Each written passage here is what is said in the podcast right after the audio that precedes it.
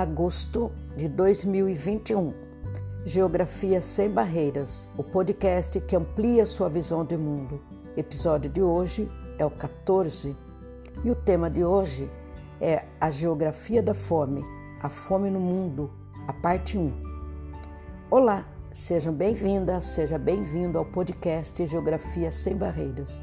Estou aqui para compartilhar com vocês a reflexão acerca do problema da fome e a sua relação com a geografia.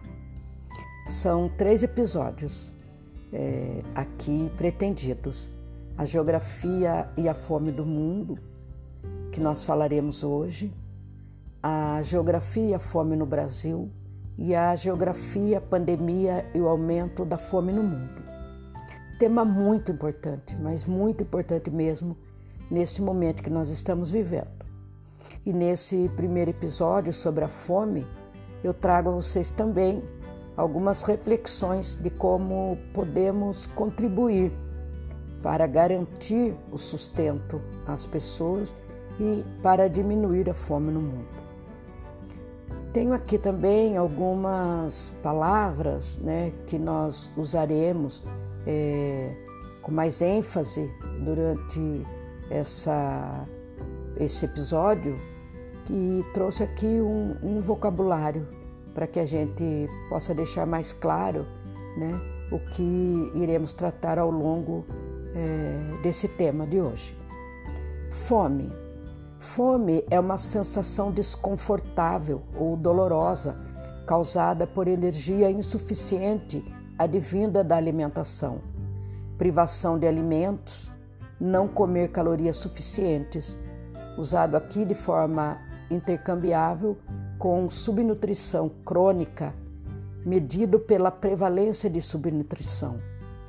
Insegurança alimentar moderada é um estado de incerteza sobre a capacidade de obter alimentos, risco de pular refeições ou ver a comida acabar, sendo forçada a comprometer a qualidade nutricional e ou a quantidade dos alimentos consumidos durante o dia. Insegurança alimentar grave, ficar sem comida, fome experimentada no externo, ficar sem comer por um dia ou mais. Má nutrição é a condição associada a deficiências, excessos ou desequilíbrios do consumo de macro ou é, micronutrientes. Por exemplo, Desnutrição e obesidade são formas de má nutrição. O baixo peso da criança em relação à altura, desnutrição aguda, ou a pouca altura em relação à idade, desnutrição crônica, são indicadores de desnutrição.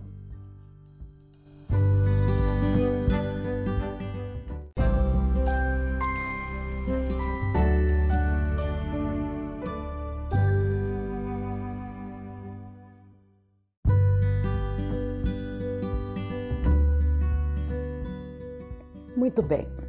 É, sempre ouvimos falar, né, muitos nomes importantes tidos como personalidades no Brasil e no mundo, não é? é eu poderia aqui citar muitos nomes importantes para relembrarmos, né, ou confirmarmos acerca das suas contribuições para a melhoria do mundo na história. Mas eu vou direcionar aqui um nome é, de um brasileiro muito importante para a história do Brasil e do mundo, ok? Você já ouviu falar no brasileiro Josué de Castro?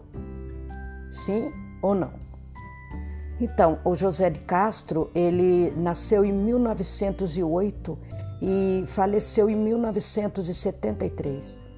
Ele foi um pensador e ativista político brasileiro, nascido na cidade de Recife, no Pernambuco.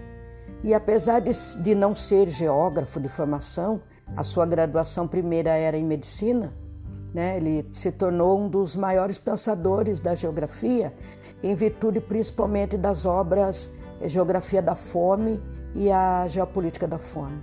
Inclusive, essa obra dele, A Geografia da Fome, é o que nos impulsionou, nos, nos animou e nos direcionou para fazer esses episódios sobre a questão da preocupação com a fome, nesse momento que estamos vivendo.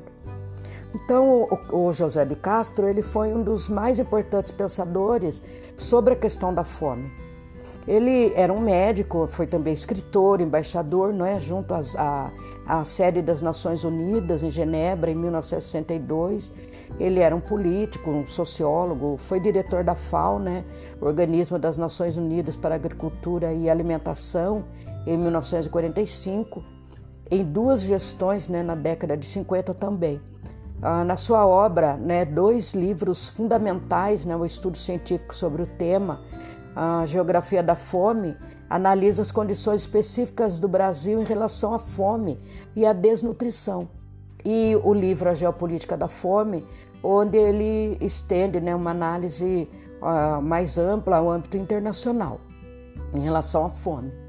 O Josué de Castro ele profetizou, né, é, em uma das suas eh, palestras, dos seus escritos, ele disse: Denunciei a fome como flagelo fabricado pelos homens contra outros homens, no que queria deixar claro sua visão né, sobre a fome como um fenômeno político e econômico. Ele tinha total clareza sobre isso, né?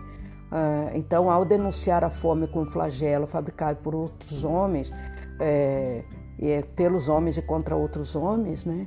Ele produzia, né, uma ideia é, ele nos trazia uma ideia né, de que a fome ela era produzida pela mão do próprio homem, né, em contraponto a um problema alimentar ou natural. Castro, então, ele realizou estudos com um grupo de médicos na década de 40 que foram importantíssimos né, para a compreensão uh, dos diversos tipos de fome, é, nos indicando a complementaridade entre terra, ambiente, homens, culturas nutrição nasce aí então a grande obra, é, A Geografia da Fome. Além de ter se formado em médico, o Josué de Castro também ele foi livre docente em fisiologia na Faculdade de Medicina do Recife. Foi professor, né, então, catedrático de Geografia Humana na Faculdade de Ciências Sociais do Recife e na Universidade do Brasil. Foi também professor de Antropologia na Universidade do Distrito Federal. Ele foi eleito deputado federal pelo PTB, Partido Trabalhista Brasileiro, em 1954 e em 1958, então por dois, por dois mandatos, né? E como res, é, resultado da implantação do regime militar, e com o resultado do regime é, militar, é, mesmo tendo sido eleito como deputado, né, com maior número de votos no Nordeste, ele teve seus direitos políticos cassados pelo Ato Institucional 1 em 1964 e, e teve que sair do país, né? O Josué de Castro ele caracterizou seu pensamento por romper com algumas falsas convicções que imperavam em seu período e que ainda se fazem presentes nos dias de hoje, de que a fome e a miséria do mundo eram resultante do excesso populacional e da escassez de recursos. Ele não concordava com isso, né? Por isso era sua luta, sua defesa em relação à questão de, resolver, né, ao problema da fome no Brasil. E nos seus livros, então, ele provou né, que a questão da fome não se tratava do quantitativo de alimentos ou do número de habitantes, mas sim de uma má distribuição das riquezas concentradas cada vez mais nas mãos eh, de menos pessoas. Por isso, então, acreditava que a problemática da fome não seria resolvida com a ampliação de produção de alimentos, simplesmente, mas com a distribuição não só dos recursos, como também da terra para os trabalhadores que nela produziram, tornando-se um ferrenho defensor da reforma agrária. E sobre o livro Geografia da Fome, do José de Castro, né? então, logo no início do seu livro, ele afirma que interesses e preconceitos de ordem moral e de ordem política e econômica da nossa chamada civilização ocidental tornaram a fome um tema proibido ou pelo menos pouco aconselhável de ser abordado. Nessa importante obra, então, Josué ele realizou um intenso trabalho no sentido de mapear toda a distribuição e concentração da fome no Brasil.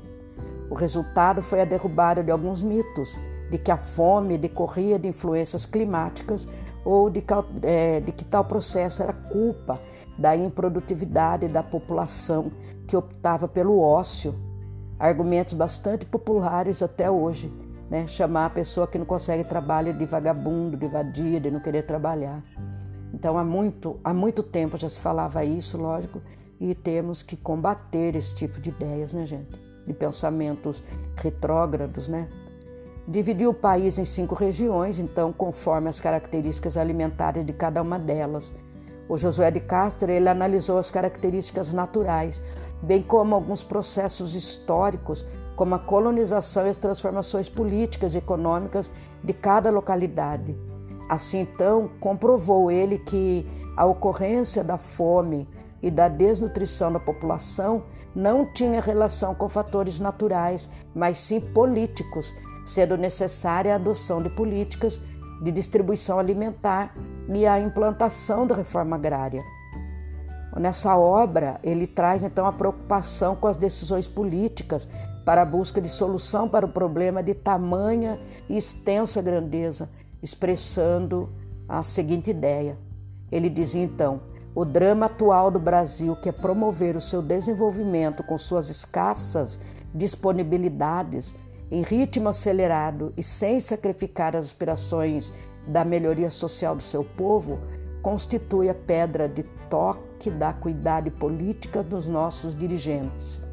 Ele disse isso em 1963, está lá na página 39 do seu livro, A Geografia da Fome. Ao longo dos processos históricos brasileiros, nós vamos encontrando né, políticas públicas reprodutoras da pobreza, não é verdade? Programas fragmentados na tentativa de superação da miséria, por exemplo, sempre com a supremacia dos interesses econômicos sobre os direitos sociais. Por décadas e décadas, décadas temos visto, então, né, a concentração do poder econômico, a desresponsabilização do Estado, do governo, né, Estado com E maiúsculo, do governo no geral mesmo, sendo aí podemos ampliar para responsabilidade para o governo federal, estadual e os municipais, né? São como o indutor do fosso entre a população pobre, as desigualdades sociais, a fome e as elites que concentraram poder e riqueza até hoje. Esse célebre registro, ele do Josué de Castro, ele vem nos ensinar que ao abordarmos a questão da fome num país como o Brasil, de dimensões continentais, né, enorme nosso território, rico em suas fontes naturais, minerais, hídricas, seus ecossistemas, sua eh, biodiversidade, as condições climáticas, as nossas fronteiras agrícolas, né, a, a sua diversidade étnica e cultural, e abordar a questão da terra, da agricultura, é, das opções de desenvolvimento, dos povos e das comunidades tradicionais. Então, tratar de tudo isso né, de forma é, rica, de forma inteligente, né, de forma de um diálogo, é, que, que, não, que, que toda a nossa, o nosso debate, a nossa preocupação, né, ela tenha, é, que ela seja é, é, a partir de diálogo, dialógica né, entre nós. Então, é reconhecer que a fome mesmo em diferentes períodos históricos e de desenvolvimento do país, ela sim é produzida, reproduzida e mantida por um contexto político, econômico, social, que nós temos que enfrentar esse debate sim.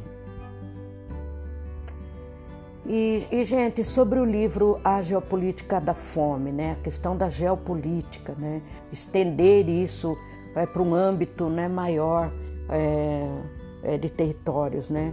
Nesta obra, o Josué de Castro ele amplia a análise é, da fome a um nível internacional, regionalizando sua análise entre os continentes da América, África, Ásia e Europa. Então ele foi analisar a fome em cada um desses continentes, né? E ele é, ele confirmava né, sua tese de que a questão da fome ela trata-se da má distribuição das riquezas e dos produtos, sim, e não da escassez em termos quantitativos. De novo, de novo novamente ele vem trazer essa ideia, né, reforçar essa ideia.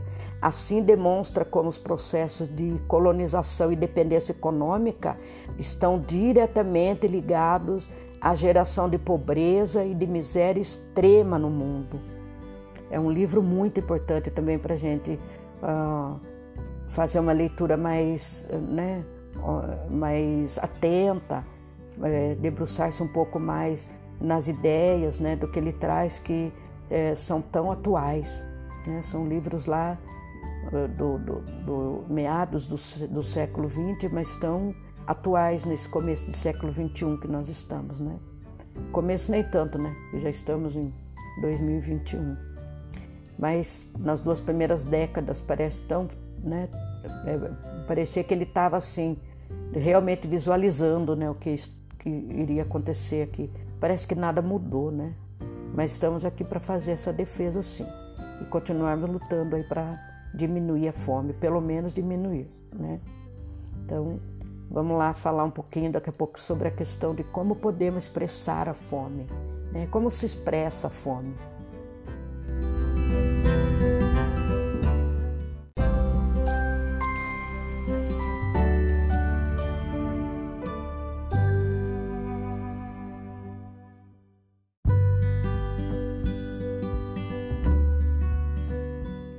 Muito bem, vamos lá seguindo aqui com a nossa reflexão, né, de como podemos tratar a questão da fome com seriedade, né, e tentando encaminhar, né, alguns, é, olha, algumas resoluções para isso, né, de como podemos cobrar mais isso dos nossos é, representantes aí no poder.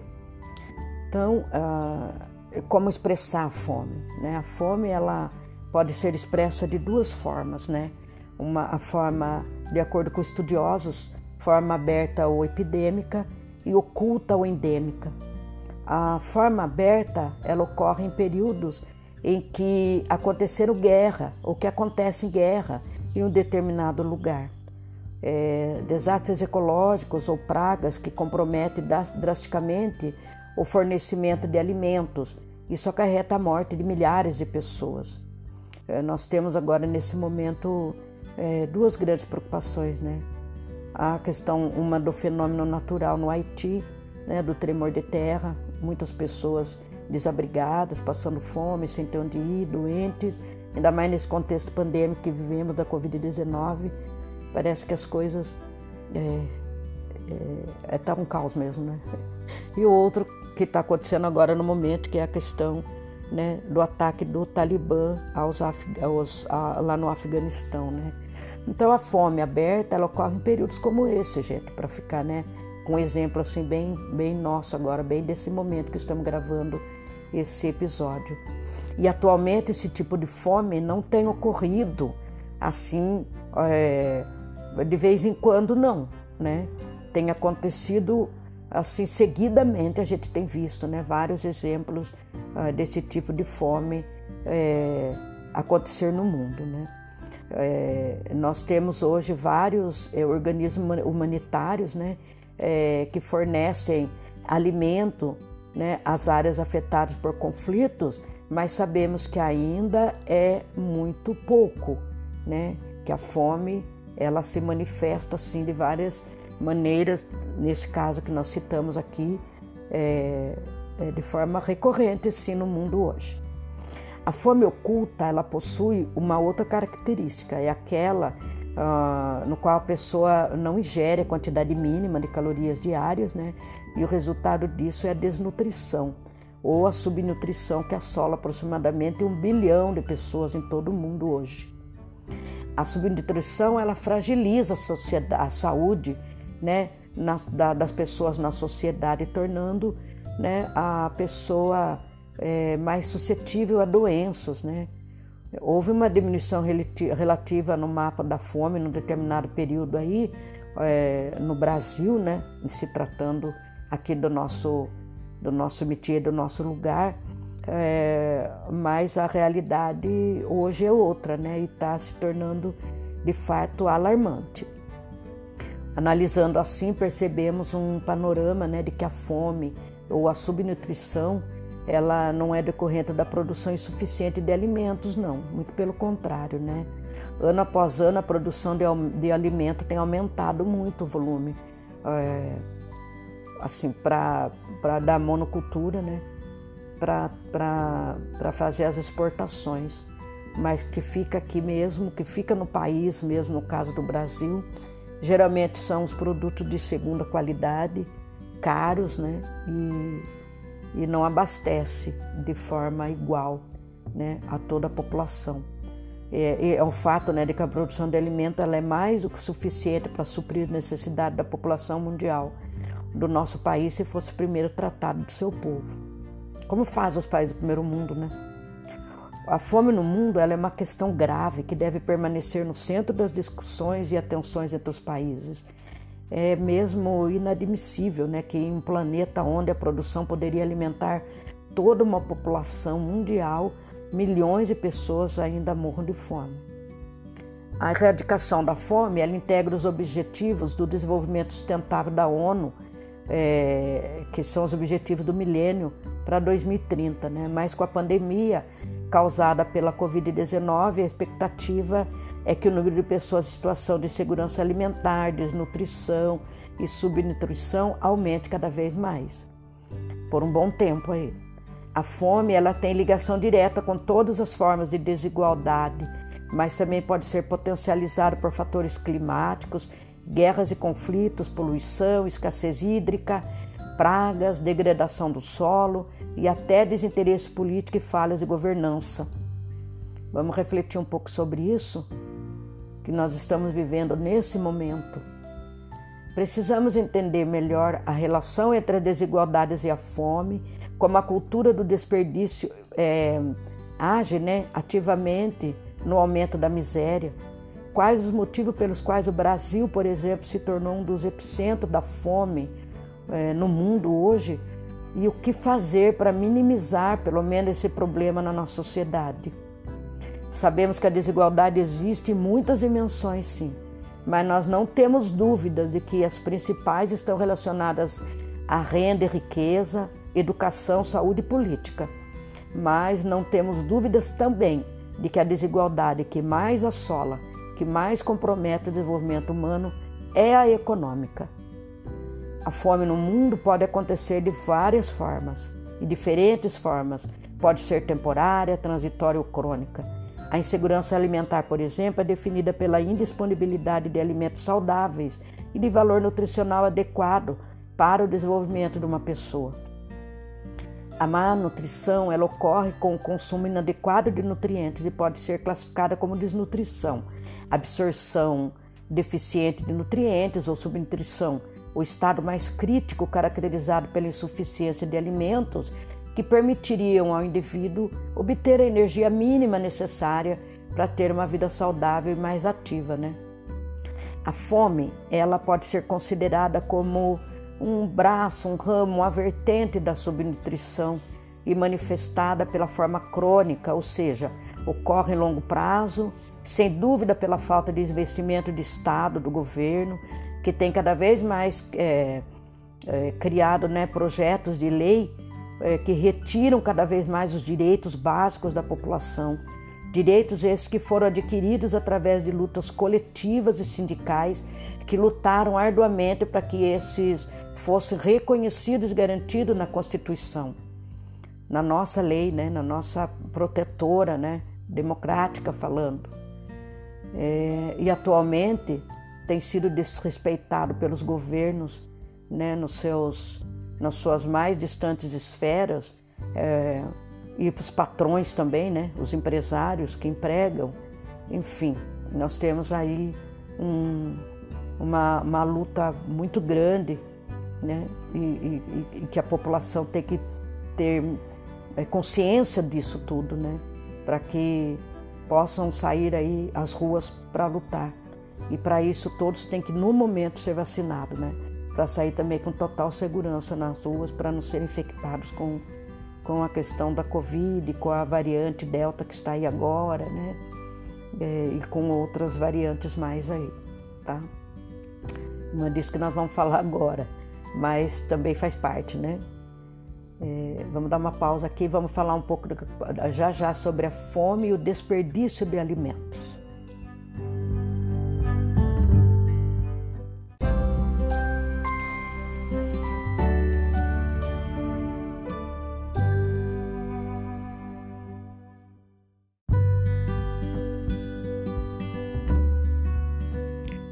Bem, falando então aqui sobre a fome e o desperdício, né? A FAO Organização das Nações Unidas para Alimentação e Agricultura é, tem um artigo, né, traz aqui um artigo escrito por Raul Osvaldo Benites.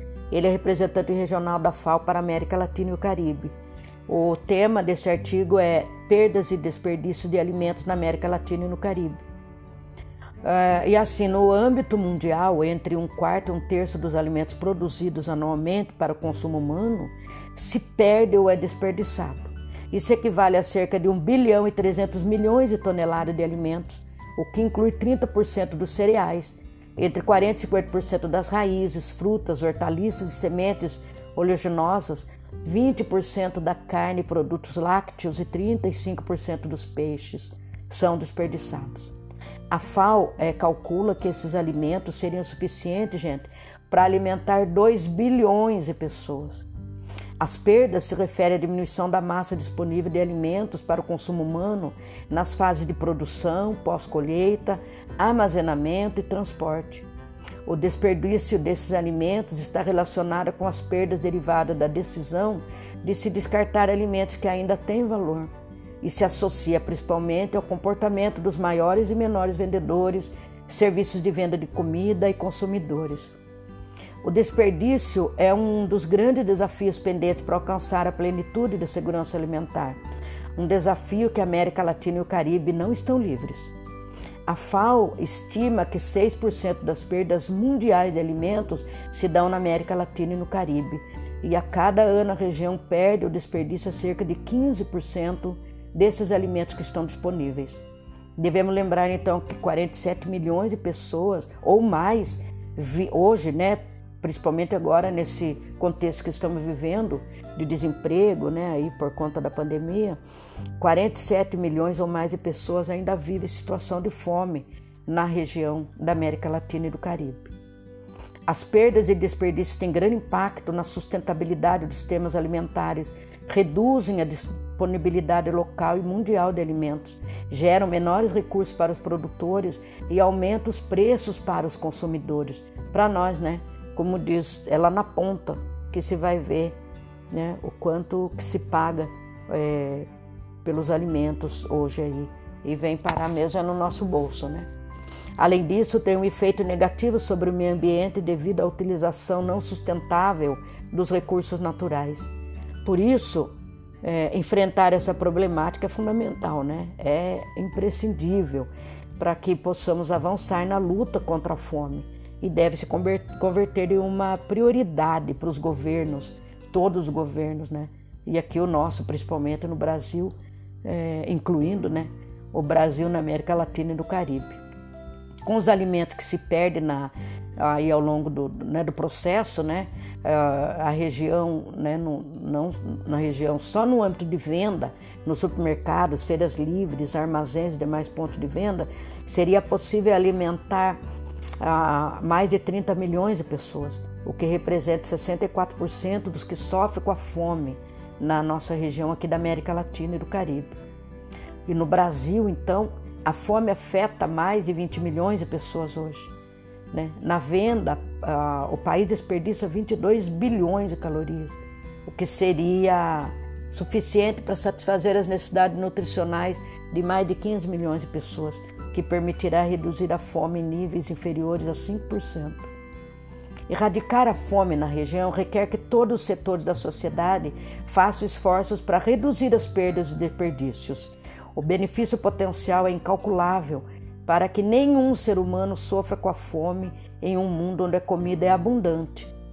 De acordo com a FAO, a Agência das Nações Unidas preocupada em erradicar a fome, 54% do desperdício de alimento no mundo ocorre na fase inicial da produção, que é composta na manipulação pós-colheita pela armazenagem, como já vimos aí.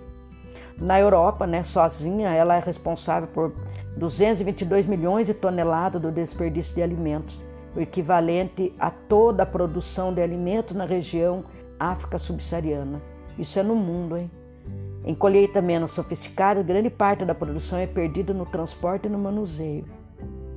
Em países desenvolvidos, o desperdício tem uma razão mais estética, onde consumidores recusam a comprar produtos com aparência mais abatida ou feridos, né?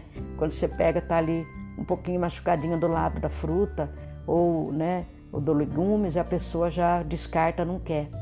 E as próprias redes né, de alimentos rejeitam a aparência menos saudável dos alimentos para venda.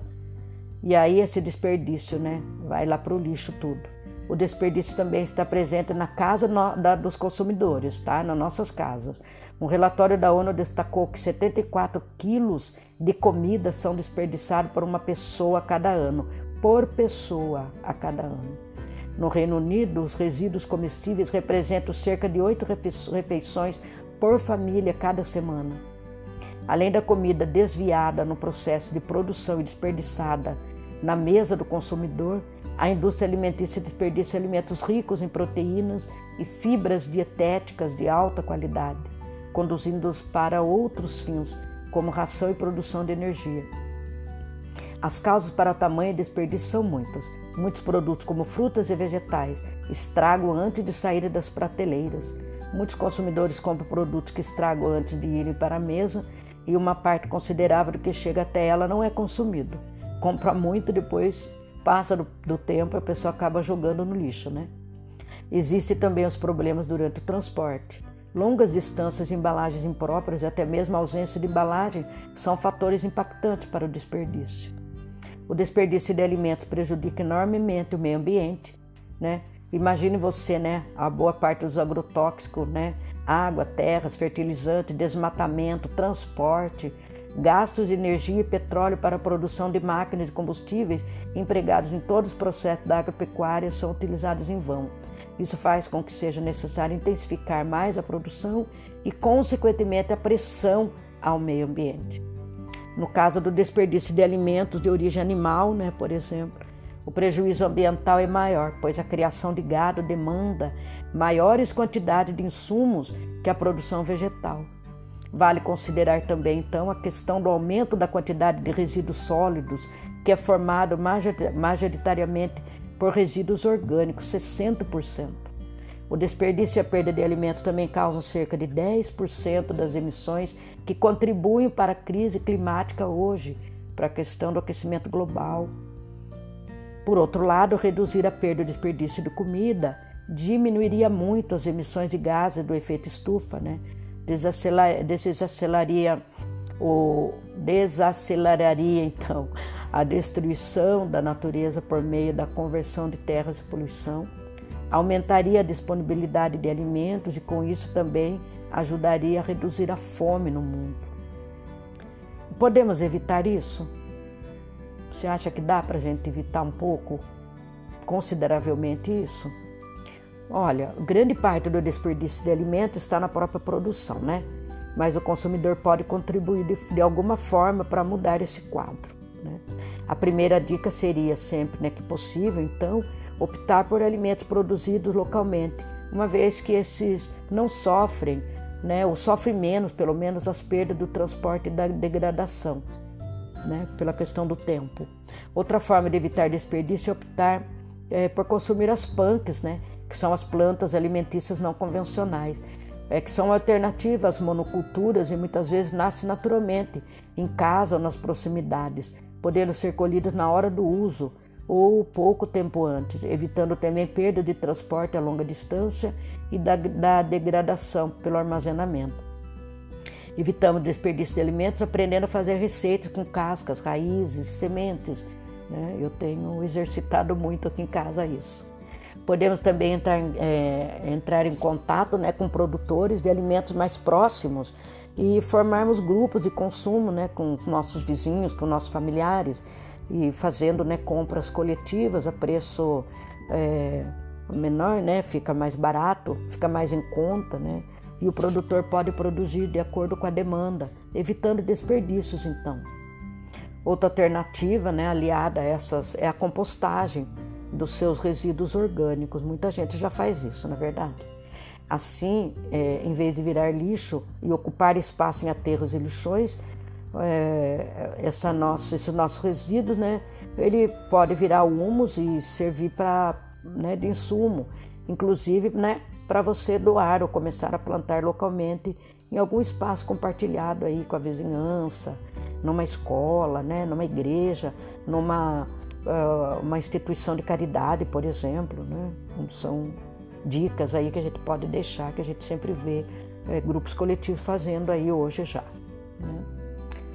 Então, gente, eu vou deixar aqui para vocês, né, com esse tema, né, uma indicação de leitura é, do que eu fui pesquisar, né, fui me apropriar um pouco mais. Já tinha lido Geografia da Fome do Josué de Castro, é, reli de novo para fazer, né, esse esse episódio e o livro A Geografia da Fome também, que eu já li, né, uma vez, achei muito interessante, vou voltar a lê-lo, preciso revisitá-lo sim. É um livro muito interessante para os dias de hoje. E também vou deixando aqui para vocês né, o documentário, uma indicação do documentário é, Josué de Castro, Cidadão do Mundo. Foi gravado em 1994, ele tem 50 minutos, está disponível na internet, tá? É, do diretor Silvio Tendler, aquele mesmo que fez o documentário Encontro com Milton Santos.